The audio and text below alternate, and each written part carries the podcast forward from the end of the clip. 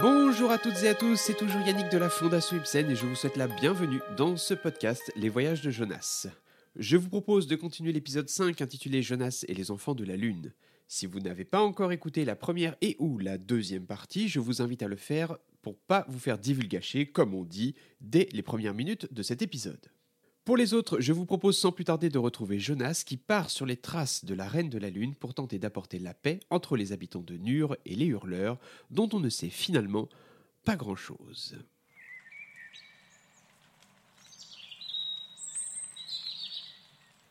Les heures de marche s'accumulent pour notre pauvre Jonas. C'est l'heure de faire une pause bien méritée. Sur un rocher, il contemple le paysage, les bois aux alentours et le vent qui souffle dans les prairies fleuries. Il déguste un sandwich à la viande que les soldats lui avaient préparé et termine ce repas par une pomme acidulée. Depuis le début de son périple, il n'a croisé que des oiseaux, mais pas un seul être humain ni quelconque hurleur. C'est une fois la nuit tombée que Jonas arrive au pied de la forêt des saphirs. Pas de doute, la lumière bleutée qui émane de la pleine lune se réverbe sur les feuillages des eucalyptus. Cette forêt brille tel un diamant dans la nuit, ou plutôt tel un saphir. Mais pas le temps de contempler davantage cette forêt aussi majestueuse que mystérieuse. Après une heure de marche entre les buissons et les hautes herbes qui tapissent la forêt, il entend un petit groupe de personnes à environ 75 mètres de lui il sent que les effluves des eucalyptus se mélangent de plus en plus à une odeur de fumée.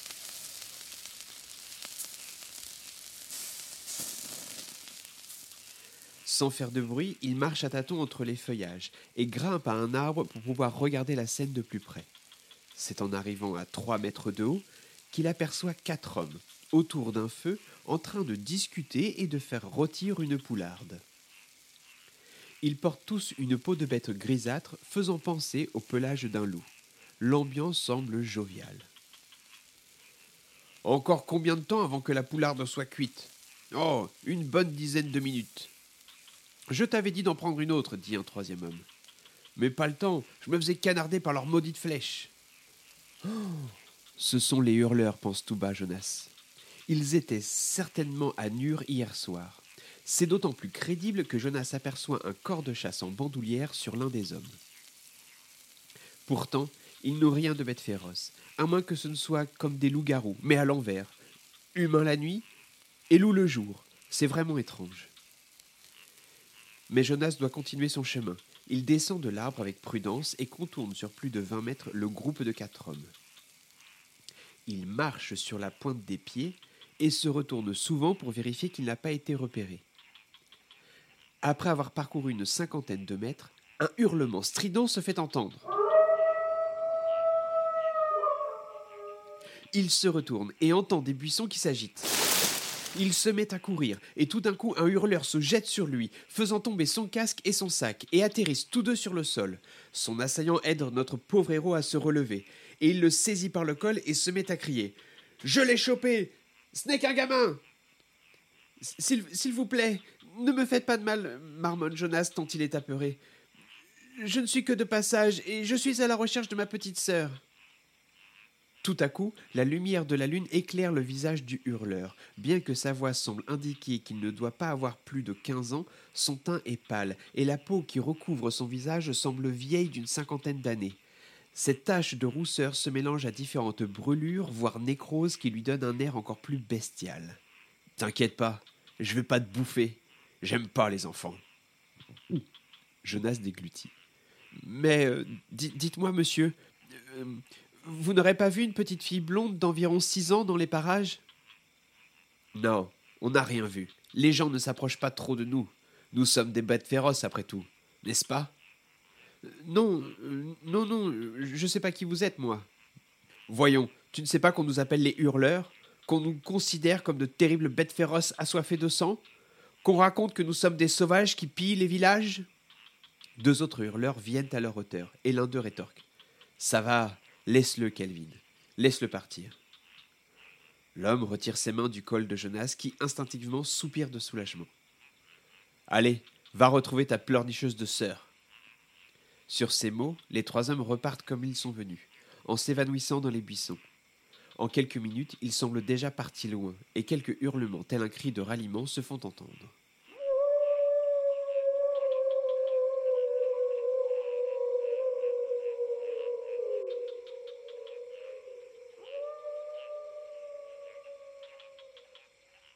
On peut dire que Jonas a eu peur, très peur. Cependant, il en est sûr. Ces hurleurs sont loin d'être des bêtes aussi horribles que le prétend le grand ministre de Nur. Ils semblent juste être des hommes de bois dont le visage tuméfié laisse présager d'une vie d'errance bien difficile. Sur ses pensées, Jonas se remet en chemin d'un pas pressé. Il doit vite sortir de cette forêt pour ne plus croiser les hurleurs. Au bout d'une trentaine de minutes, les arbres sont de plus en plus clairsemés, et en une centaine de mètres, notre vaillant héros finit par sortir de la forêt. Il arrive sur un énorme rocher qui, tel un pain de sucre, surplombe les plaines en contrebas. La lune est à son zénith et éclaire de mille feux une petite montagne située sur la gauche. Celle-ci est légèrement incurvée à son sommet, tel un cerf d'aigle.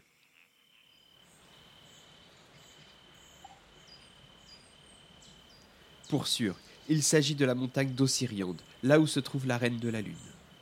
Jonas se met alors en route, et au pied de ce pic, il trouve un escalier de pierre qui serpente jusqu'à une grotte. Il commence à fatiguer, entre toutes ces marches, son agression. Il ferait bien une pause. Cependant, il est convaincu que des réponses se trouvent dans cette grotte à 20 mètres seulement au-dessus de sa tête. Il se trouve à présent à l'entrée de la grotte.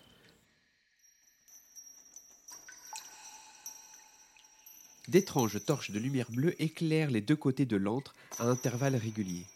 Il s'enfonce de plus en plus et au détour d'un virage, il arrive dans une grotte faite de roches aussi transparentes que du cristal et qui émettent une lumière bleue apaisante. Ces roches polygonales transpercent toutes les parois de la grotte, et Jonas sent qu'elles font battre le cœur de cette montagne. Elles ont été suffisamment creusées pour dessiner un passage étroit qui mène au centre de cette cathédrale de cristal. Jonas s'approche à tâtons. Bonjour, il y a quelqu'un? Bonjour, Jonas. Cette voix résonne dans la grotte tel un écho entre les montagnes. Une jeune femme, à la chevelure blonde, d'une vingtaine d'années, apparaît avec élégance à une dizaine de mètres de notre jeune ami. Elle est vêtue d'une élégante robe bleu clair et porte sur ses épaules une peau de bête blanche. Jonas et elle échangent un long regard. La jeune femme semble tellement émue qu'une larme coule doucement le long de sa joue droite. Bonjour, madame, je viens voir la reine de la lune. Est-ce bien vous? dit Jonas hésitant tant il est impressionné par l'élégance et le charisme de la reine. Oui, c'est moi, Jonas. Mais, mais, comment connaissez-vous mon nom? Eh bien, parce que tu es mon frère. Tu ne me reconnais pas? Euh, euh, Jonas est médusé. Alice? Oui. Mais, mais, mais, comment tu peux, comment tu, tu peux avoir le double de mon âge? Jonas, ça fait presque vingt ans que je t'attends ici. J'attendais que tu viennes me chercher et que tu me dises comment sortir d'ici. Et maintenant, j'ai surtout envie de te demander pourquoi tu as mis si longtemps. Mais mais, je n'ai pas mis vingt ans, seulement deux jours. Dès que je t'ai vu endormi, j'ai ouvert le tourbillon de l'Aden et je suis venu te chercher. La reine ou Alice semble dubitative et répond. Et puis. Et puis c'est quoi ce livre? Pourquoi suis-je en train de vivre dans un rêve éveillé depuis si longtemps? Écoute, ce livre semble avoir des pouvoirs magiques. Sans blague. Oui, je ne sais pas comment ça marche, mais en ouvrant le livre, je suis comme euh, hypnotisé. Je m'endors et je voyage dans des sortes de rêves, dans des mondes qui n'existent pas vraiment. J'ai fait des courses de fauteuils roulants motorisés, j'ai vécu dans une école dans les nuages, j'ai été en Amérique, et puis là, je suis ici. À chaque fois, je rencontre des gens qui souffrent d'une maladie qui est rare chez nous, mais pas dans ces mondes. À chaque fois, je me réveille uniquement quand j'ai fini par accomplir quelque chose. Et que dois-tu accomplir ici, mon cher frère? J'en sais rien. À dire vrai, j'ai aussi une lettre pour toi, une lettre du grand ministre de Nur. Je vois. Tu dois apporter la paix, c'est ça? Ce n'est pas gagné, tu sais. Oui, ils en ont marre de se faire piller leur récolte et leur bétail par les hurleurs. Les hurleurs, dis-tu? On les appelle en fait les enfants de la lune. Ils ont été exclus des cités comme Nur pour avoir été simplement touchés par les rayons du soleil. Malheureusement, les hommes d'ici sont suffisamment bêtes pour croire qu'ils ont été infectés par le mal et que le malheur va se répandre dans leur cité de pacotille. C'est pour ça qu'ils ont des marques sur leur visage? Oui, ce sont des brûlures causées par les rayons du soleil. Ils ne peuvent pas s'en protéger car il n'y a pas de souterrain ici et pas de nourriture abondante. Alors ils n'ont pas le choix. Ils doivent prendre la nourriture de jour lorsque les hommes et les soldats sont endormis. Et, et, leur brûlure, c'est grave? Oui, malheureusement, ils ne vivent pas au-delà de vingt ans. les pauvres. Oui. Quand je suis arrivé ici, ils m'ont recueilli, pensant que j'étais moi aussi chassé de Nur. J'ai pleuré jour et nuit pour retrouver papa, maman et toi. Vous n'êtes pas venus. Et les jours passant, ils se sont rendus compte que je n'étais pas brûlé par le soleil, contrairement à eux. Ils ont alors fait de moi la reine de la lune, l'invincible. Depuis que je suis devenu leur chef, nous recueillons toutes celles et tous ceux qui ont été placés au rebut de ces cités. Nous chassons pour nous fabriquer des peaux de bêtes, pour nous protéger le plus possible du soleil, et nous prélevons de ces cités une partie de leur récolte pour pouvoir nous nourrir. Une contrepartie bien mince, car à cause d'eux, tous les enfants de la lune vivent comme des sauvages et meurent bien avant eux, eux qui restent protégés dans leur galerie comme des termites. Jonas regarde sa sœur, il est tellement désolé. Désolé qu'elle ait dû traverser toutes ces épreuves. Allez, viens, viens m'embrasser, pauvre idiot. Sur ces mots, il se jette littéralement dans les bras de sa sœur, et leur étreinte dure plusieurs minutes. Bon, Jonas, je crois que tu as une lettre pour moi. Son grand frère, qui a à présent dix ans et quarante centimètres de moins qu'elle, lui tend la missive du grand ministre. Après quelques minutes de réflexion, Alice dit à son frère qu'il est temps de rassembler tous les enfants de la Lune et de se présenter à Nur, afin de pouvoir trouver un accord pour que plus aucune personne ne soit rejetée de la cité et leur permettre d'avoir un territoire, rien qu'à eux, où ils pourront se protéger des méfaits du soleil dans des souterrains confortables. Jonas et Alice sortent de la grotte, et sur le flanc de la montagne, Alice pousse un cri perçant qui a dû se faire entendre à des kilomètres à la ronde.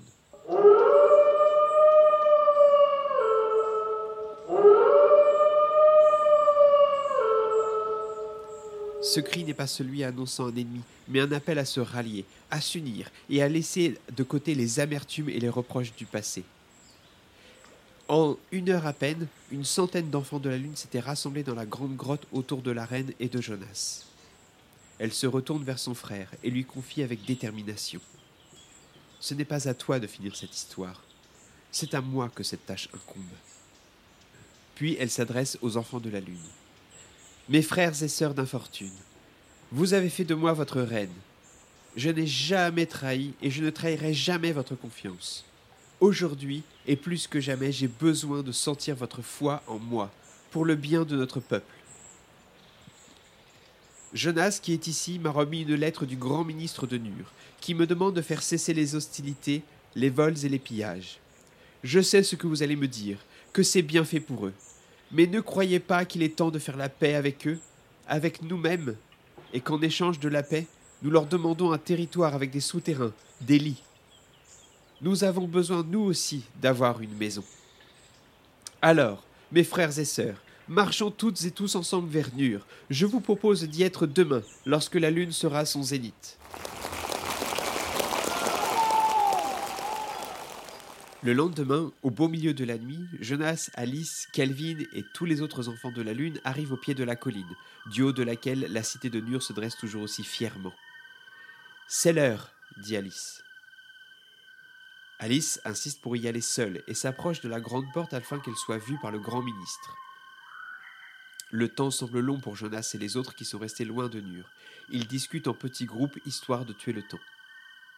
Au bout d'une heure environ, Jonas entend un boyer au loin. Jonas se retourne vers les autres enfants de la lune et demande à l'un d'entre eux. Vous avez des chiens Bah non, pourquoi Mais vous n'avez pas entendu aboyer demande-t-il.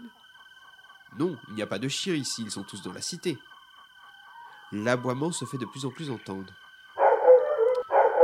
Soudain, il réalise que cet aboiement est bien familier. Mais c'est. C'est Vortis qui aboie, c'est mon chien je suis en train de me réveiller. Et ça, ça veut dire qu'Alice a réussi. Et elle a réussi à négocier avec le grand ministre. Bien joué, petite sœur. Les autres le regardent médusé, le prenant même pour quelqu'un d'un petit peu dérangé. Jonas persiste et signe et reprend. Vous savez, je suis certain que la reine a réussi. Je vais aller voir ce qu'il en est. Ne bougez pas d'ici, d'accord? Les autres n'ont pas grand-chose à faire des paroles de Jonas et acquiescent simplement par un hochement de tête. Jonas se met à courir à toute allure vers le château. Il a le sourire aux lèvres, car non seulement il a retrouvé sa sœur, mais en plus, dans quelques minutes, il va se réveiller avec elle et tout sera fini. Ce voyage a été de loin le plus éprouvant qu'il ait connu, et il n'oubliera jamais avec quelle force et détermination Alice a réussi à protéger les enfants de la Lune et à apporter la paix dans un monde qui avait besoin de réconciliation. Et c'est ici que cette histoire prend fin, et il est à présent temps de vous donner quelques explications. Si cet épisode s'appelle Jonas et les enfants de la Lune, ce n'est pas sans raison. En effet, certains enfants dans notre monde bien réel souffrent de Xeroderma pidementosum et sont surnommés les enfants de la Lune. En effet, ils souffrent d'une hypersensibilité au rayonnement ultraviolet provenant notamment du Soleil. Cela nécessite d'avoir une protection totale en plein jour. Peut-être que vous en croiserez un jour, ils portent à l'extérieur des casques filtrant la lumière du soleil, ils portent également des gants et des vêtements à manches longues.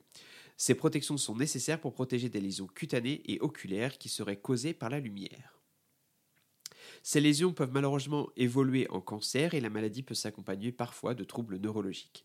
Sans la mise en place des protections contre le soleil, leur espérance de vie est de moins de 20 ans, et c'est parce qu'ils étaient contraints de sortir uniquement la nuit que les jeunes malades étaient parfois et autrefois baptisés les enfants de la Lune.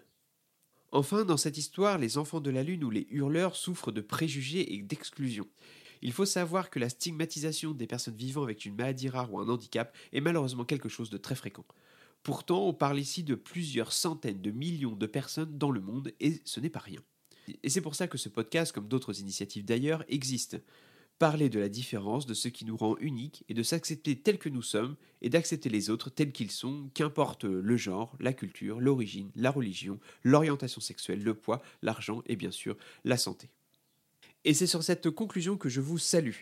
Si vous avez aimé cet épisode, n'hésitez pas à le dire au monde entier, voire plus, euh, via vos réseaux sociaux bien sûr, et ou en nous mettant un commentaire 5 étoiles sur votre appli de podcast, ce qui nous aide à améliorer notre référencement. Jonas, Alice et moi-même, on vous dit à très très vite. Portez-vous bien et merci beaucoup de votre écoute. À très bientôt.